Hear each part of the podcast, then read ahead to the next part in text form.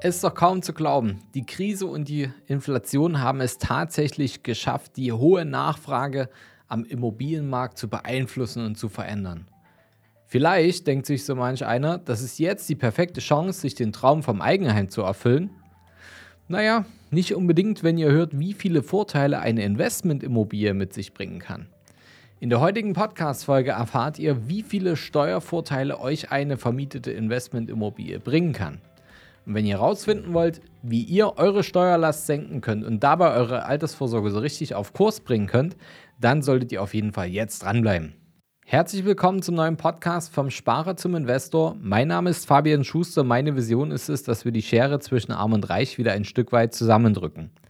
Wie kann uns das Ganze gelingen? Naja, wenn ich jetzt nicht gerade hier vor dem Podcast-Mikro sitze, bin ich als Geschäftsführer und unabhängiger Berater in unserem Unternehmen, der Capri Consult, tätig und wir haben schon in den ja, überletzten zehn Jahren schon über 500 Menschen dabei geholfen, hohe sechs-, sieben- oder achtstellige Vermögen aufzubauen und diese eben auch zu erhalten. Und ihr könnt hier eine Quintessenz des Ganzen völlig kostenfrei im Podcast anhören. Ihr könnt euch weiterbilden, ihr könnt euch Impulse holen, um bessere finanzielle Entscheidungen zu treffen und von unserem angesammelten Wissen und Erfahrungsschatz profitieren. Und deswegen seid ihr wahrscheinlich hier, denn die Folge ist auch wieder etwas für Einsteiger, aber auch für Fortgeschrittene, die schon ihre ersten Investments getätigt haben und sich weiterbilden wollen. Ja, wie ist es denn beim Eigenheim? Wer in seinen eigenen vier Wänden wohnt, der muss eben keine Miete bezahlen. Wer dagegen selbst Vermieter ist, der muss seine Mieteinnahmen versteuern. Klingt nach einem klaren Sieg für den Eigenbedarf, oder? Naja, nicht unbedingt. Denn wie ist es denn beim Eigenbedarf? Letztendlich musst du alles aus deinem bereits versteuerten Geld bezahlen. Abschreibung, Werbungskosten und so weiter gibt es nicht und wenn dann nur in einem ganz abgespeckten Rahmen. Hingegen bei der vermieteten Investmentimmobilie sind alle Kosten, die mit der Vermietung einhergehen, steuerabzugsberechtigte Ausgaben. Und jetzt wird es natürlich interessant. Egal, ob ihr dauerhafte Mieter habt oder ob ihr Kurzzeitvermietung betreibt über Plattformen wie Airbnb, Fevo Direct und so weiter, das Finanzamt möchte auf jeden Fall alles über euch und eure Einnahmen und Ausgaben wissen. So viel ist sicher. Deswegen ist die Anlage V für Vermietung und Verpachtung für euch als Vermieter in der Steuererklärung ja umfangreich, aber ihr könnt natürlich auch diesen Umfang gut nutzen. Hier liegt aber auch die Chance, von Anfang an richtig viele Steuern zu sparen. Beginnen könnt ihr direkt schon mit dem Kaufpreis der Immobilie. Die Anschaffungskosten der Immobilie könnt ihr als Vermieter steuerlich geltend machen. Der Gesetzgeber sagt, wenn ihr ein Gebäude oder eine Wohnung vermietet, dann nutzt der Mieter diese Räumlichkeiten ab. Die Betonung liegt hier auf Räumlichkeiten. Denn das Grundstück, das müsst ihr vorher abziehen. Das Grundstück wird laut Gesetzgeber nicht abgenutzt.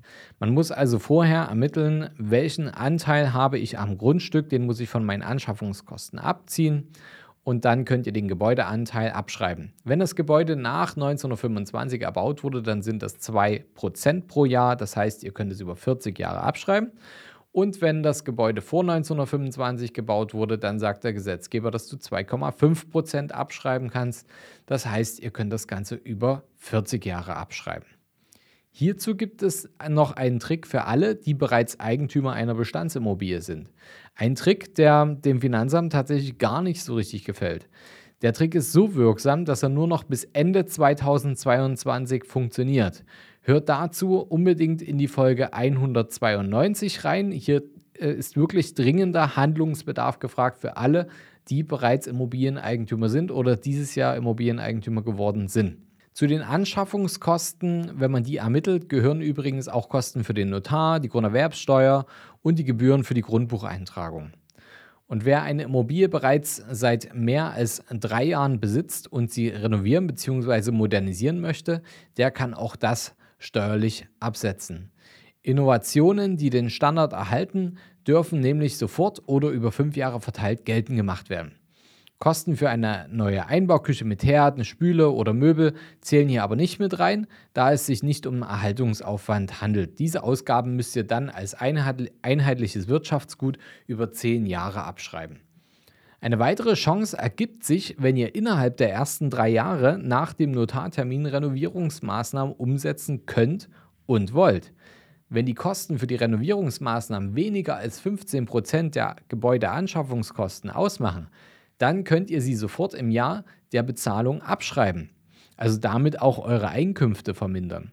Oder alternativ könnt ihr das Ganze, wenn das bei euch Sinn macht, das Ganze auch über fünf Jahre verteilen.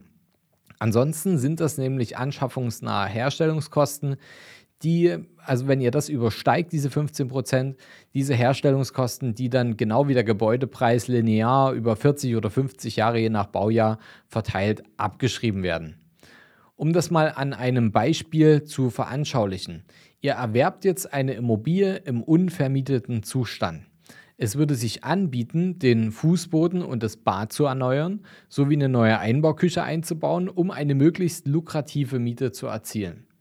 Belaufen sich jetzt die Kosten für diese Renovierung oder Modernisierung auf 15.000 Euro und die Küche auf 5.000 Euro und es ist im Gesamt im Verhältnis weniger als 15 Prozent der Gebäudeanschaffungskosten, dann könntet ihr diese 15.000 Euro in dem Jahr, wo ihr sie bezahlt habt, direkt als Kosten gegenüber euren Einnahmen entgegensetzen.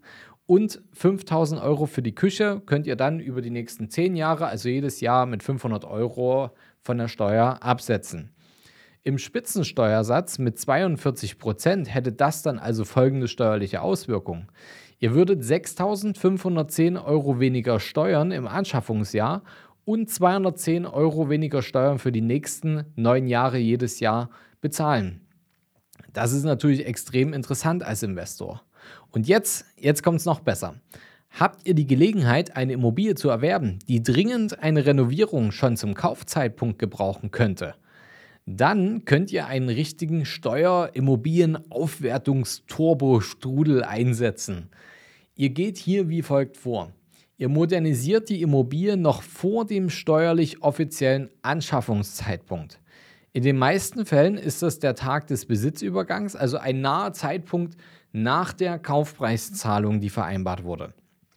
Das geht, indem ihr als Käufer mit dem Verkäufer der Immobilie ausmacht, dass ihr zwischen dem Abschluss des Kaufvertrages und der offiziellen Übergabe der Immobilie noch ein bisschen Zeit vergehen lasst.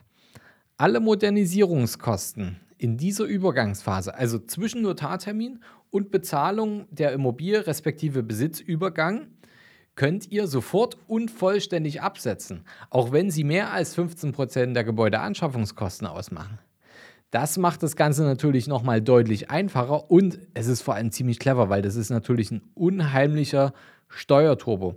Ihr beteiligt letztendlich das Finanzamt an der Aufwertung der Immobilie und ihr könnt dadurch natürlich auch bessere Mieteinnahmen erzielen und, wertet die ganze Immobilie extrem auf und gebt eurer Altersvorsorge nochmal so einen richtigen Turbo mit rein.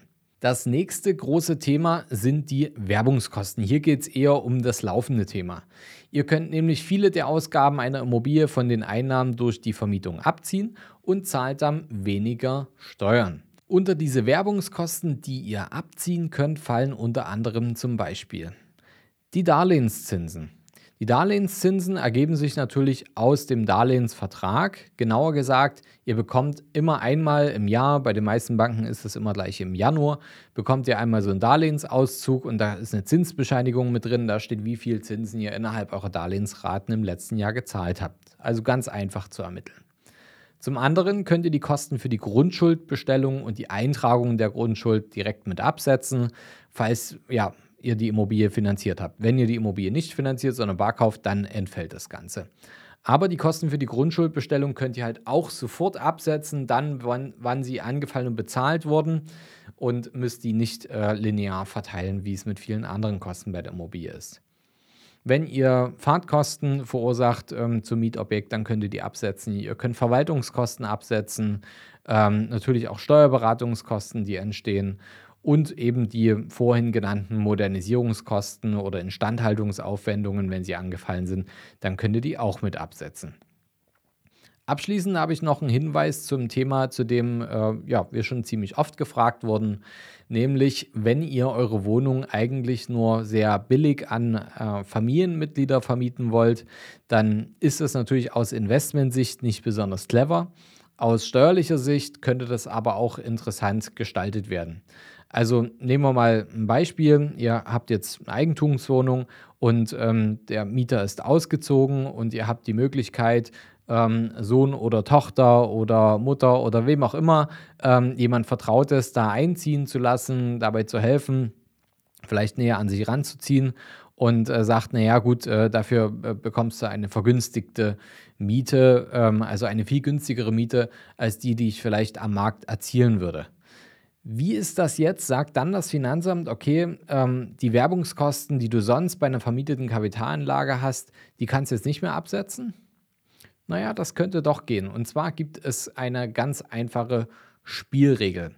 Wenn ihr von euren Familienmitgliedern oder vertrauten Menschen, denen ihr die Wohnung vermietet, trotzdem mindestens 50 Prozent der ortsüblichen Miete verlangt, das ist also die Miete, die eine vergleichbare Immobilie in der Gegend so kostet. Dann könnt ihr trotzdem alle Werbungskosten vollständig oder zumindest teilweise abschreiben. Wenn ihr dann Verluste macht, weil natürlich die Kosten den Einnahmen überwiegen, vor allem wenn wir jetzt mal drüber nachdenken, wir können die Immobilie abschreiben, wir können die Darlehenszinsen abschreiben, Verwaltungskosten abschreiben, Fahrten zur Immobilie, ähm, Instandhaltungsaufwandung. Äh, also da ist so viel da, was wir unseren Einnahmen entgegensetzen können, dass wir mit einem, einem, ja, einer hohen Wahrscheinlichkeit auch einen steuerlichen Verlust erwirtschaften werden. Und da können natürlich Fragezeichen aufkommen. Und wenn ihr das einhaltet, dann kann das trotzdem funktionieren. Und egal, ob ihr wegen der günstigen Miete für ein Familienmitglied oder aus anderen Gründen einen Verlust erzielt, dann wird der Vermietungsverlust von euren positiven Einkünften, wie zum Beispiel dem Arbeitslohn, automatisch abgezogen und ihr zahlt weniger Einkommensteuer, beziehungsweise wenn ihr zu viel vorausgezahlt, bekommt ihr eben auch Einkommensteuer zurück. Ihr wisst jetzt also, wie ihr mit Modernisierung nicht nur die Immobilie aufwertet, sondern auch enorm hohe Steuerersparnisse erzielen könnt. Ihr habt außerdem gelernt, wie ihr bei einer sehr günstigen Vermietung beispielsweise an Familienmitglieder trotzdem alle Werbungskosten beim Finanzamt geltend machen könnt. Ihr seht also, am Ende könnt ihr als Vermieter enorm viele Steuern sparen und gleichzeitig eure Altersvorsorge so richtig gut aufbauen. Und wenn ihr das richtig macht, dann ja, Ihr beteiligt sozusagen das Finanzamt an eurem Anlageerfolg eurer Immobilie. Ist doch genial, oder? In jedem Falle würde ich euch empfehlen, euch einen erfahrenen Berater zum, zur Erstellung des Konzeptes mit an die Hand zu nehmen. Ähm, wenn ihr da jemanden braucht, wenn ihr nicht genau wisst, wo habe ich überhaupt die richtigen Marktzugänge, welcher Berater hat auch genügend Erfahrung, dann schreibt mir gerne mal über unser Kontaktformular. Ähm, dann können wir schauen, ob wir euch vielleicht helfen können, beziehungsweise ob wir Berater in eurer Nähe äh, kennen, wo wir sagen, okay, da seid ihr gut aufgehoben.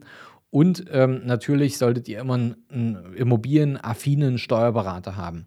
Also das ist das A und O, weil all die Tipps und Tricks, die ich euch heute hier gegeben habe, das ist aus Investorensicht.